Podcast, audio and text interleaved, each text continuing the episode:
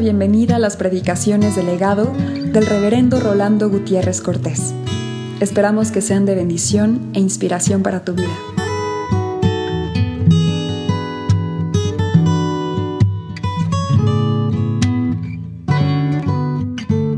Dios quiere pacificadores. Así lo manifestó Jesucristo cuando está hablando en el Sermón del Monte a sus discípulos, bienaventurados los pacificadores. Y cuando el Señor nos dice que Dios quiere pacificadores, que su Padre quiere pacificadores, es porque Él no quiere buscapleitos. Él quiere personas de palabras edificantes, que puedan controlar de tal manera su lengua que la palabra que digan edifique, construya. No necios que no dicen palabras, vomitan sandeces. Por eso hay que atender las acciones que hacemos en los sueños. Porque en la vigilia yo puedo controlar lo que digo y yo puedo controlar lo que hago. E incluso todos podrían pensar, qué piadoso que es el pastor porque yo controlo mis palabras o porque yo controlo mis acciones. Pero en el sueño, donde yo no tengo control de mis palabras, ¿qué estoy diciendo? En el sueño, donde yo no tengo control de mis acciones, ¿qué estoy haciendo? Y allí comenzamos a darnos cuenta si Dios en realidad es Señor de nuestro inconsciente, es Señor de nuestro ser entero, que en vigilia o dormido, lo reconocemos como tal.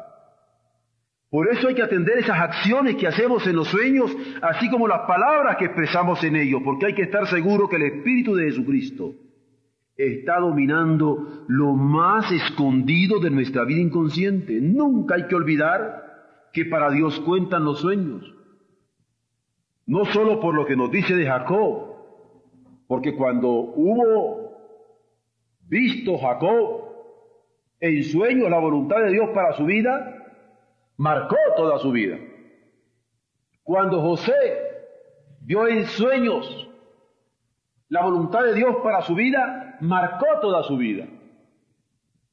Cuando Salomón recibió llamamiento de Dios en sueños y promesas de Dios en sueños, fueron hechas efectivas en su vida. Pero no solamente porque Jacob, José o Salomón son todo un testimonio del control que Dios tiene sobre la vida, incluso a través de los sueños y también porque en el Nuevo Testamento, tanto José como María van a ser dos testigos clásicos de lo que Dios a través del sueño está haciendo en uno. Y ya no digamos ellos, Pablo, que en muchas medidas era tan lleno de malicias, de suspicacias, como todo un rabino judío que está viendo tildes y acentos. Sin embargo, va a ser guiado por Dios a través de sus sueños.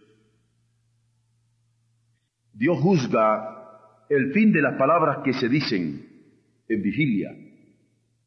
Pero Dios juzga el fin de las palabras que decimos en sueños. Dios juzga las palabras que decimos bajo un control cuidadoso o Dios juzga las palabras que decimos en la laxitud de una conversación familiar. Porque a veces pensamos que cuando estamos a niveles de familia o a niveles familiares, en broma, son palabras de las cuales Dios no toma nota.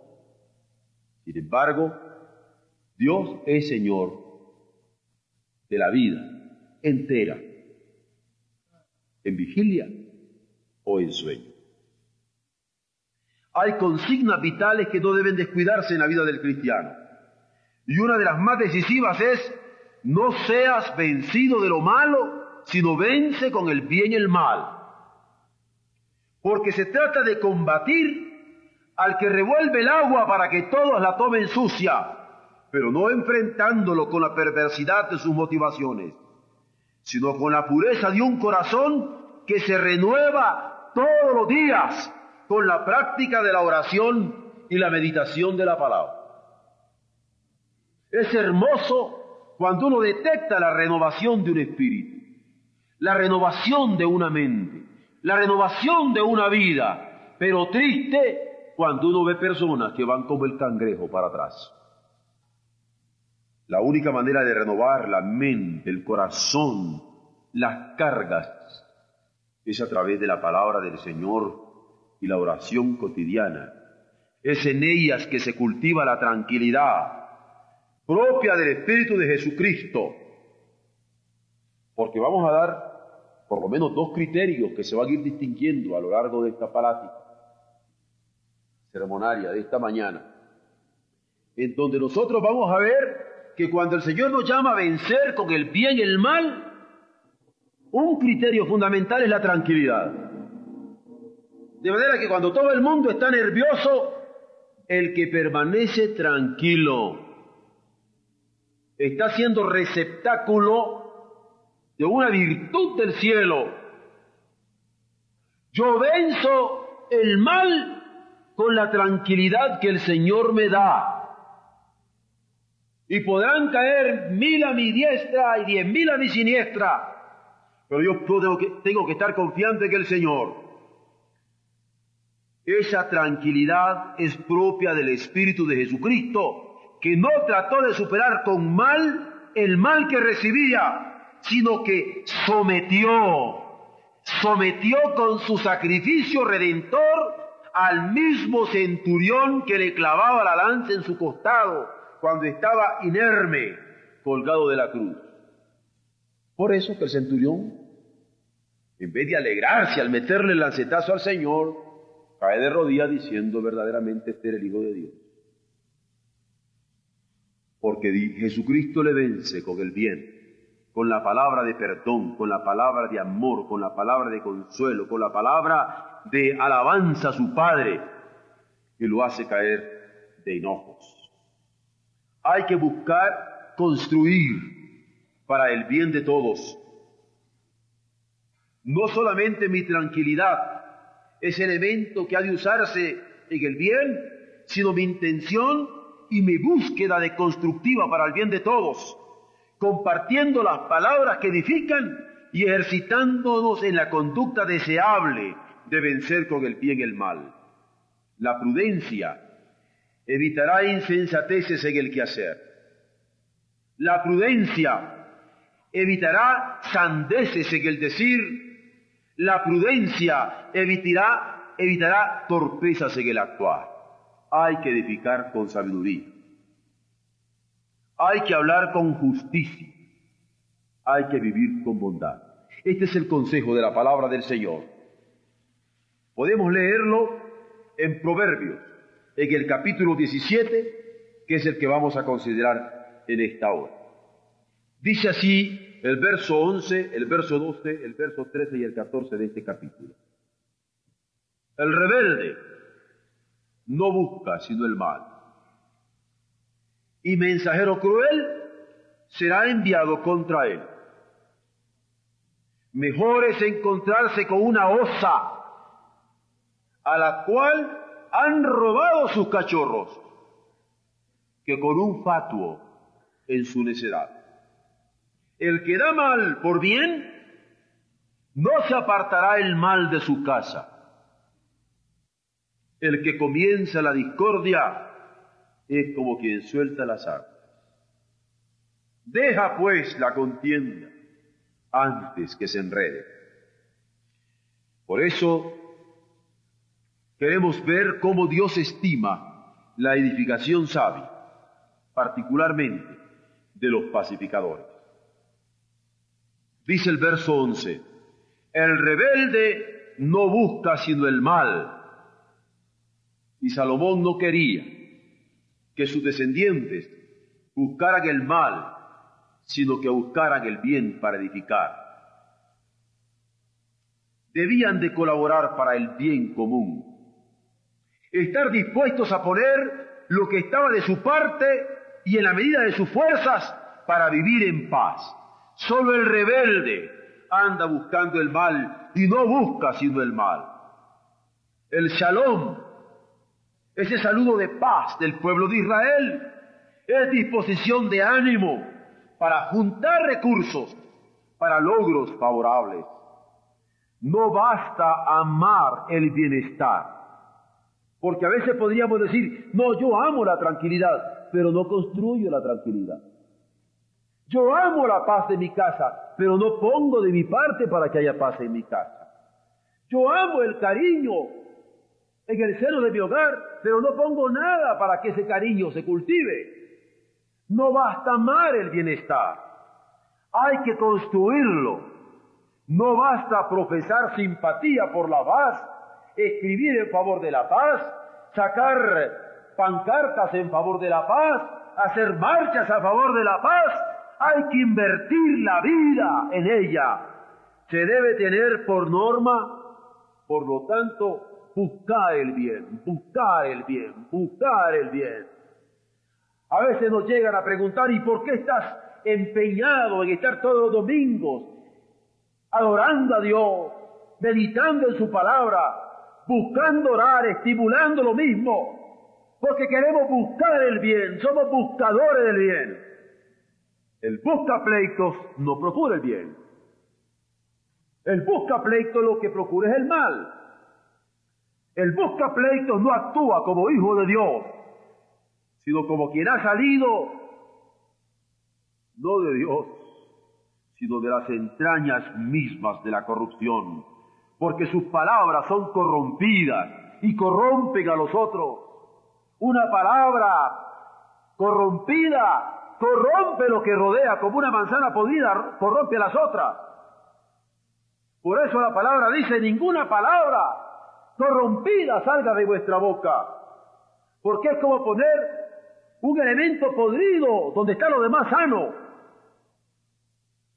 Y quien actúa como busca pleito, no actúa con la acción de Dios, sino como hijo de la corrupción, cuya palabra corrompe, cuya acción corrompe, cuya participación corrompe, cuya acción logra contaminarlo todo de su mal.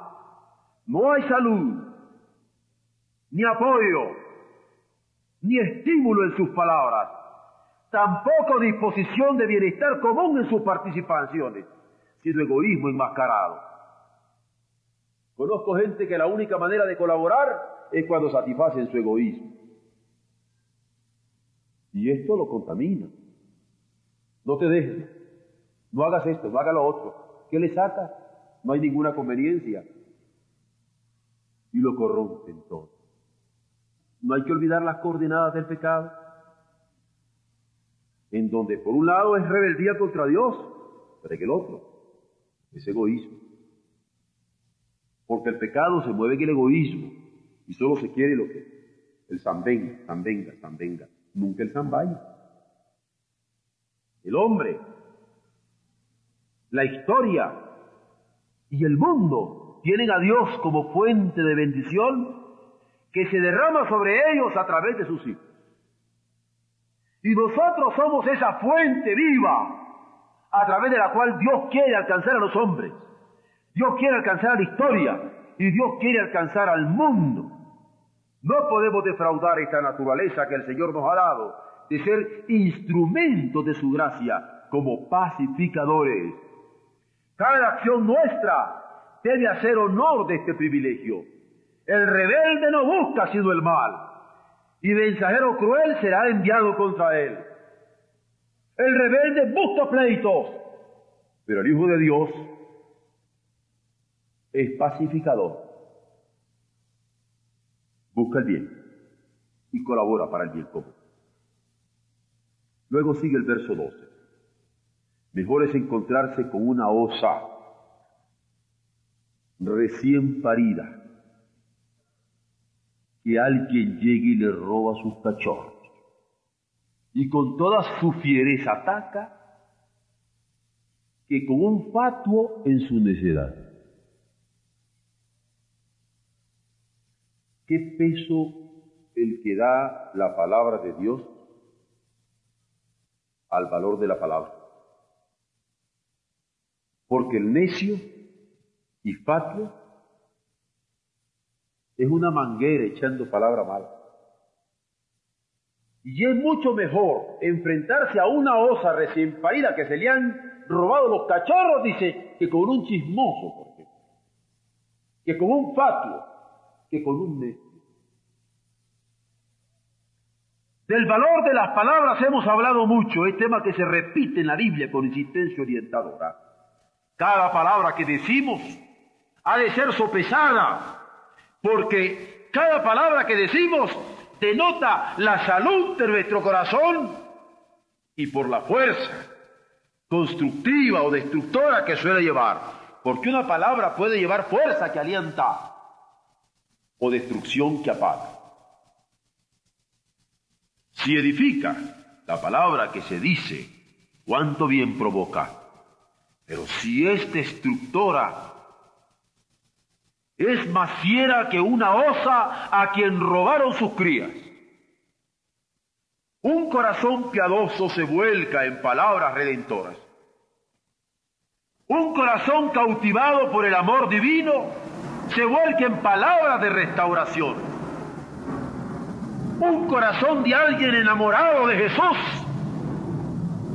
se vuelca en palabras que exaltan los valores del reino, porque como él mismo lo dijo, de la abundancia del corazón es que abra la boca. Porque cada palabra revela la intimidad del ser, como lo observó el Señor, pero lleva un fin del que se ha de estar consciente, porque de toda palabra que hablemos, habremos de dar cuenta en el día del juicio. Y no solamente de toda palabra, aún de toda palabra ociosa estos tres elementos pueden ayudar a sopesar una muestra de fines de lo que acostumbramos a hablar. Son nuestras palabras redentoras, son nuestras palabras restauradoras, exaltan nuestras palabras los valores del reino, porque de ser así, podemos darnos cuenta si estamos cumpliendo lo que Dios quiere de sus hijos como pacificadores. Si estamos colaborando para el bienestar común, si estamos poniendo lo que está de nuestra parte para vivir en paz y si estamos invirtiendo nuestras vidas como instrumentos de gracia. La palabra pacificadora no ensucia, La palabra pacificadora no embarra al otro. La palabra pacificadora no chismea para que los otros no aprecien a determinada persona. La palabra pacificadora no destruye el prestigio de alguien.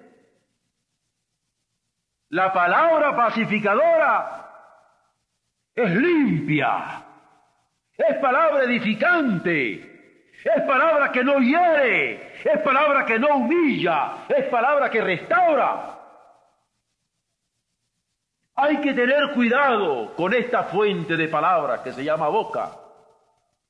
Hay que tener cuidado con este corazón donde se anida a borbotones la palabra que habremos de decir, para que seamos fuente de bendición porque de lo contrario. Es decir, si nuestro corazón de incrédulo, nuestro corazón de persona que no ora, de persona que nunca lee la Biblia, que nunca lee la palabra, medita en la palabra del Señor, nuestro corazón que se nutre de pornografía, nuestro corazón que se nutre de alarmas, nuestro corazón que se nutre de chismes y de egoísmos, nuestro corazón que se nutre de toda la vanidad del mundo, nuestro corazón que se nutre de orgullo y de vanidad. Ese corazón lo que va a producir son palabras terribles y es mejor encontrarse con una osa a la cual han robado sus cachorras que con ese fatuo víctima de su necedad. Con cuánta razón la palabra aconseja. Por eso sobre toda cosa guardada, guardes el corazón, porque del mana la vida. Verso 13. El que da mal por bien, no se apartará el mal de su casa. El que da mal por bien, como sombra, tendrá el mal en su casa siempre. Aquí hay una admonición de parte de Dios para que nosotros no demos mal por bien, sino que demos bien a pesar del mal. Es aquí donde la bondad aflora como contramensaje, porque así es la vida. El Evangelio marcha contra pelo. El Evangelio es contracultura. El mundo lo rechaza. Porque ¿quién va a querer el Evangelio de la honestidad en medio de tanta corrupción? ¿Quién va a querer el Evangelio de la paz en medio de tanta guerra? ¿Quién va a querer el Evangelio del amor en medio de tanto odio? No nos asustemos. Esa es nuestra naturaleza, nadar contra la corriente con músculo vivo, fibra, vibrante. No nada contra la corriente un débil. Por eso hay que estar fortalecido en la oración que en la palabra, para nadar. Por eso el reino es para gente que puede ir contra la corriente del mundo, sabiendo quién le sostiene y le impulsa y le da fuerza. Es ahí donde estamos llamados, en medio de esta baraúna, a tranquilidad que se contagia aún en medio del pánico. Y cada cristiano está llamado a ofrecer este estado de ánimo como herencia espiritual. Dar tranquilidad. También es propio de los hijos de Dios el poseer una vida ordenada y ser ejemplo a propios y extraños. Cuando la Escritura dice, no sea vencido de lo malo, sino vence con el bien el mal, es decirle, tranquilo y ordenado. Tranquilo y ordenado. Tranquilo y disciplinado. Y eso de ser tranquilo, a veces lo puede tener un contador público, pero de ordenado no sabe llevar bien la cuenta. ¿Cómo hace falta el orden? En la mente, en el corazón, en la vida. ¿Cómo hace falta el orden? Vencer con el bien y el mal en este mundo actual necesita gente tranquila y ordenada, meticulosa, disciplinada, hijo de Dios.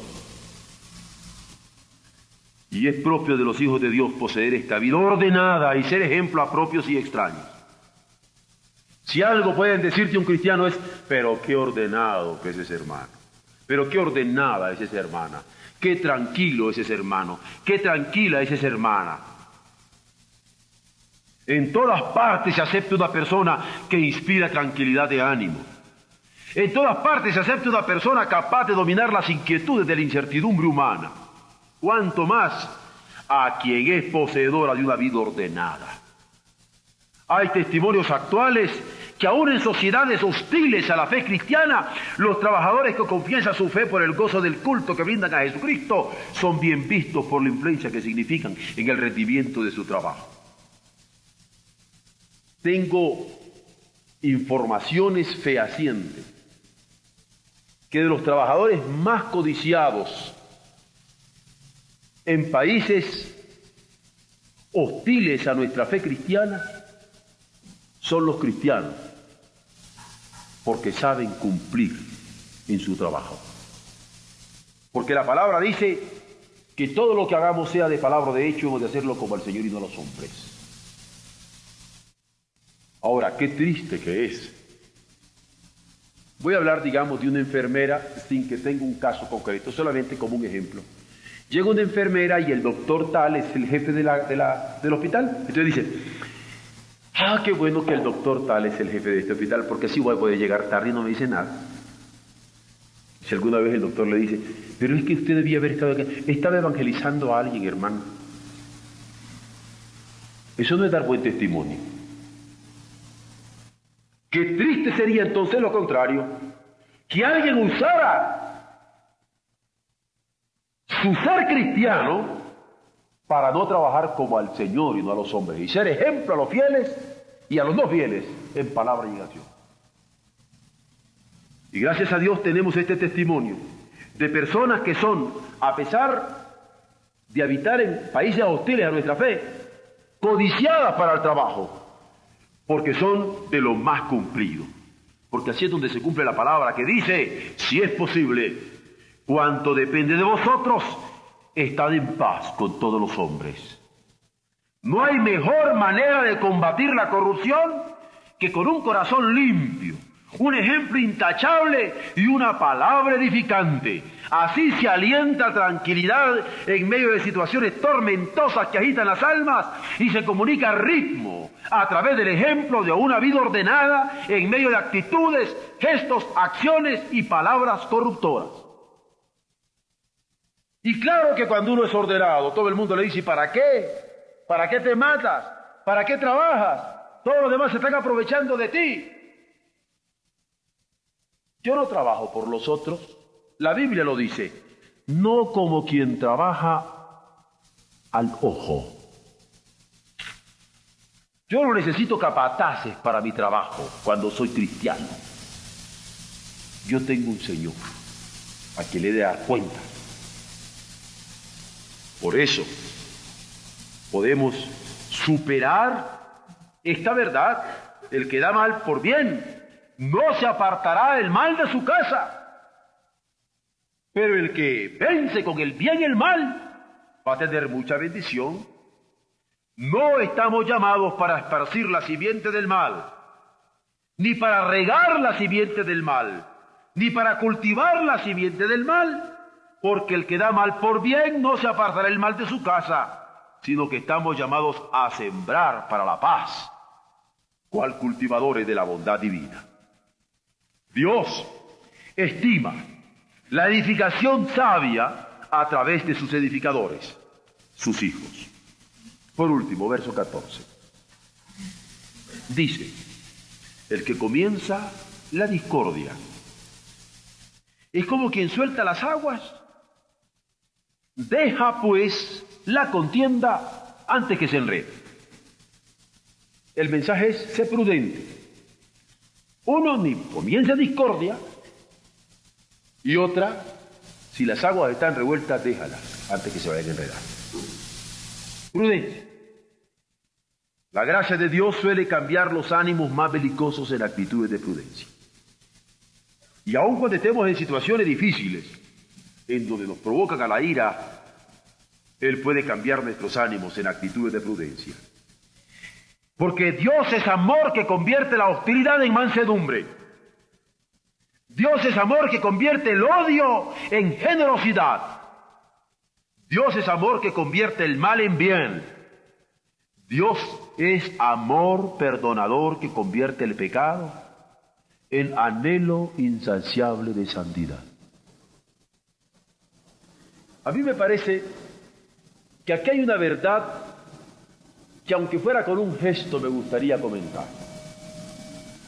Porque es una de las doctrinas, de las enseñanzas, de la vivencia, de los regalos de herencia de Dios que mejor tenemos nosotros, y es el perdón de nuestros pecados.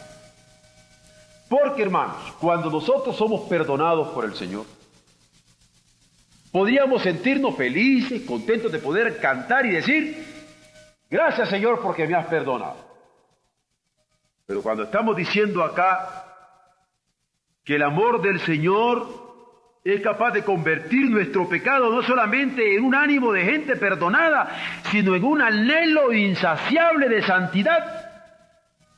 Es algo rico que me hace recordar justamente ese nivel de salmos cuando dice el salmista, cuánto amo yo tu ley. Todo el día es ella mi meditación. Y cuando a nosotros no nos basta tan solo el perdón de nuestros pecados, sino anhelamos la santidad, codiciamos la santidad, buscamos la santidad, estamos sobre un camino de santificación envidiable. Cualquier impureza que Dios nos haya perdonado no debe tan solo causarnos el gozo del perdón, sino el anhelo insaciable de santidad. Es la fuerza que de parte de Dios atrae y somete. Es la fuerza que de parte de Dios encanta y subyuga. Es la vida que parte de Dios torna la muerte en alegría de resurrección y de acuerdo a las descripciones neotestamentarias, convierte a nuestra vida en vida eterna, la que nosotros hemos de anhelar. Cualquier impureza nuestro Señor la limpia. Cualquier tendencia a la torna en fuerza de redención y convierte al mentiroso en proclamador de su verdad y al iracundo en convencido de su prudencia. Cuando Dios cambia, Convierte el alma en fuente de bendición. La convierte con palabras edificantes, con actitudes bondadosas, con gestos de prudencia. Cuando Dios cambia, transforma al hombre para que crezca en su conocimiento. Cuando Dios cambia, transforma al hombre para amarle con toda la fuerza de su alma, tornándolo benévolo en sus juicios, afable en sus tratos, dispuesto a llevar las cargas ajenas, perdonando faltas y corrigiendo errores aún en daño suyo. ¿Es que Dios nos ha cambiado tanto como para llevar cargas ajenas? ¿Es que Dios nos ha perdonado tanto que podemos perdonar faltas de otros? ¿Es que conocemos a Dios como para perdonar la falta del otro? En un anhelo tremendo de santidad. Es que nosotros tenemos de tal manera la asimilación del perdón que trabajamos en la corrección de las otras vidas. Yo bendigo a Dios cuando el Señor nos perdona. Pero ¿no es lindo poder perdonar a otros? ¿Y acaso no es bellísimo el poder no solo perdonar al otro, sino ayudarle a la corrección de su vida y gozarnos con esa corrección? Ponerlo sobre sus pies, proyectarlo hacia la vida eterna. Por eso dice la Escritura, el que pesca almas es sabio, porque no solamente se goza diciendo, Señor, bendito sea porque me perdonaste, sino porque puede perdonar. Pero no solamente se goza en perdonar, es hermoso poder perdonar. Pero cuando usted puede corregir la falta del otro, que es esa acción pastoral a la que estamos llamados. Gran bendición nos espera. Por eso, edificar un hogar es forjar el carácter de los hijos con ese ejemplo perdonador y constructivo de los padres. No se puede edificar un hogar sin tener en nosotros mismos el ejemplo del perdón de que nuestros hijos sepan de que nosotros somos perdonados, que somos perdonadores y somos capaces de corregir errores de otros. Pero podemos forjar un hogar cuando nosotros les enseñamos a nuestros hijos a evaluar la verdad del perdón. Cuando le podemos enseñar a nuestros hijos a perdonar. Ay, qué dicha cuando también nuestros hijos pueden corregir errores de otros. No solo lo perdonan, le tienden la mano. ¿Saben ustedes lo que es tener un hijo generoso? Una hija generosa. No solamente porque Dios lo perdonó, la perdonó, no solamente porque sabe perdonar, sino porque puede ayudar a la corrección de los otros. Es un cachito de cielo. Pero si edificar un hogar nos da tanta alegría, edificar una ciudad es cultivar las relaciones de los ciudadanos para cumplir cada quien con los deberes que le corresponden y cooperar por el bienestar de todos. Y qué hermoso si nuestra ciudad de México tiene en nosotros acciones en donde el bienestar de todos esté en nuestra mente. Nosotros debemos colaborar en nuestra ciudad, justamente con nuestra familia, con nuestra vida, con nuestro trabajo. Pero no solamente la ciudad. Se requiere edificar una nación para estructurar no solamente las relaciones personales y conocidas con el nombre común de relaciones humanas. Yo creo que nosotros como cristianos estamos llamados a estructurar nuestra nación en un estado saludable. A mí me parece que es no cristiano no tener la capacidad de orar por nuestras estructuras estatales, nuestra estructura de Estado.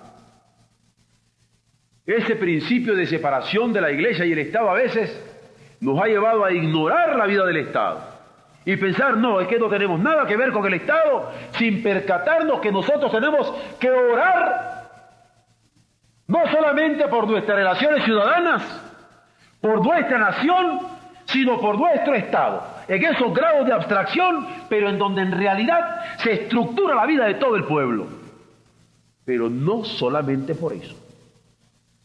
Nosotros estamos llamados a orar por nuestro gobernante, aunque sean corruptos, porque precisamente Dios puede cambiar esos corazones y lo necesitamos por amor de Dios.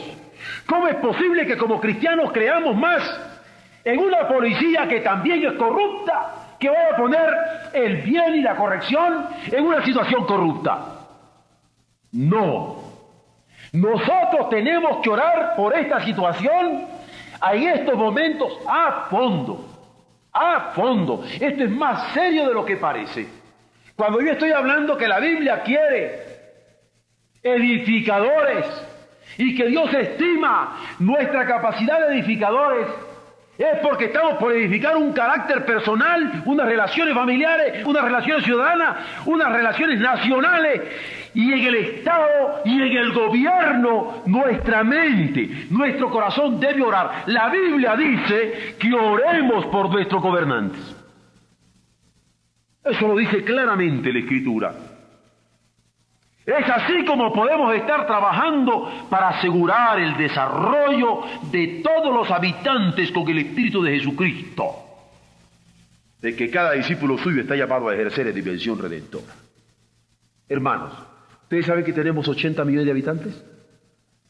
¿Saben que 32 millones prácticamente son menores de 10 años? Ayer yo escuchaba un mensaje que me hizo pensar muy hermosamente, que estaba basado en, en Marcos 10, cuando está Jesucristo con sus discípulos y dice, y le presentaban a los niños para que los tocase. Y después se leyó en Hebreos 11 un versículo que decía que Moisés había sido escogido por la hija de Faraón por hermosura de rostro, porque al niño se lo llevó para criarlo allí. Y el hermano nos decía, qué interesante cuando el Señor está tocando el futuro de una nación. Recibir a los niños, tocarles y bendecirles, es estar tocando, bendiciendo, presentando a Dios el futuro de una nación. Y el Señor eso hizo. Tomo este ejemplo de los... Eh, eh, tenemos este ejemplo de Jesucristo que es capaz de tomar los niños. Y el reto era serio. Dice, ¿hasta dónde estamos tomando en serio a los niños para tocarlos con la influencia de la iglesia y construir el futuro de nuestra nación? Y construir lo que será este, este, este, este país en el año 2000.